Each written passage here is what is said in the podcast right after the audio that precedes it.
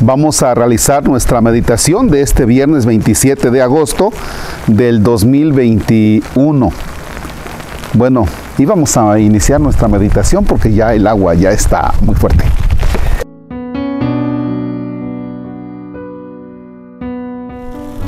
Es la primera carta del apóstol San Pablo a los tesalonicenses, capítulo cuarto, versículos del 1 al 8.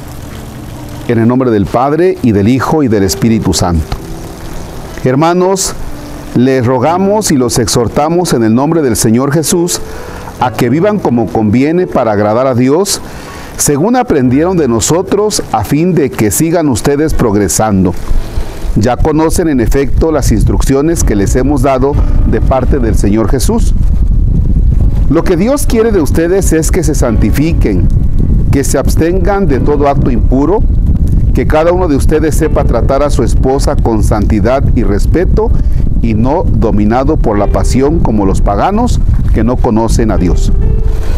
Que en esta materia nadie ofenda a su hermano ni abuse de él, porque el Señor castigará todo esto, como se los dijimos y aseguramos a ustedes, pues no nos ha llamado Dios a la impureza, sino a la santidad.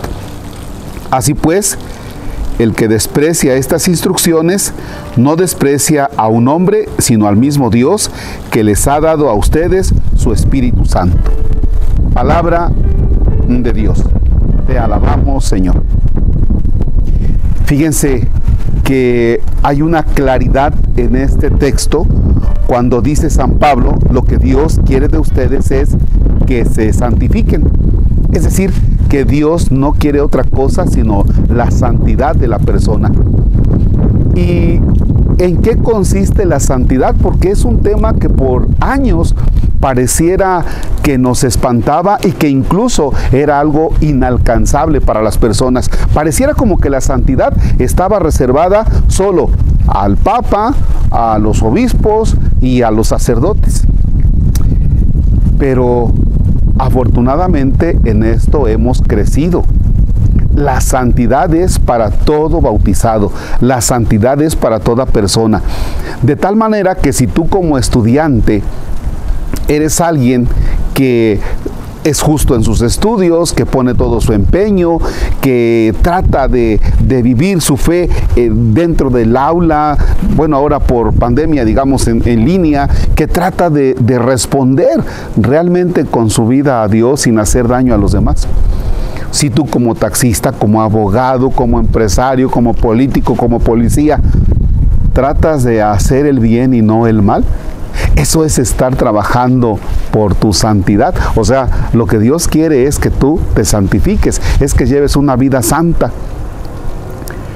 El mundo de hoy nos tiene un abanico de propuestas, de posibilidades en las que tú te puedes enganchar. Corrupción, violencia, tantas cosas, ¿verdad? En las que nos podemos nosotros enganchar, incluso yo como sacerdote. Pero por otro lado está la única propuesta de Dios que es la santidad. Vamos haciendo un análisis de vida. En relación a esto, en relación a la santidad, ¿cómo te descubres tú? ¿Crees que toda tu vida, crees que tu vida como campesino, como médico, como sacristán, como taxista, como albañil, crees que tu vida esté encaminada a la santidad? Y si descubres que no está encaminada a la santidad, ¿crees que sea posible hacer un ajuste en tu caminar? O sea, de eso se trata nada más. Bien, vamos haciendo eco de lo que nos dice San Pablo, de que estamos llamados a ser santos. Imagínense que realmente nos moviéramos en ese ideal, el de la santidad, no otro ideal, que ese fuera nuestro proyectito de vida. Entonces nuestro México, entonces nuestras ciudades, nuestros países, seguramente serían otros. Padre nuestro que estás en el cielo, santificado sea tu nombre. Venga a nosotros tu reino. Hágase tu voluntad en la tierra como en el cielo. Danos hoy nuestro pan de cada día, perdona nuestras ofensas, como también nosotros perdonamos a los que nos ofenden. No nos dejes caer en tentación y líbranos del mal. El Señor esté con ustedes. La bendición de Dios Todopoderoso, Padre, Hijo y Espíritu Santo, descienda sobre ustedes y permanezca para siempre. Amén. El Señor es nuestra alegría, podemos estar en paz. Demos gracias a Dios. No se olviden, estamos en la construcción del templo de San Isidro Labrador en el Encinar. Estamos en construcción. No hemos terminado, no vamos, vaya, pero ni, ni al 5%. Estamos en la primera etapa, como de cinco que son. Gracias, excelente jornada.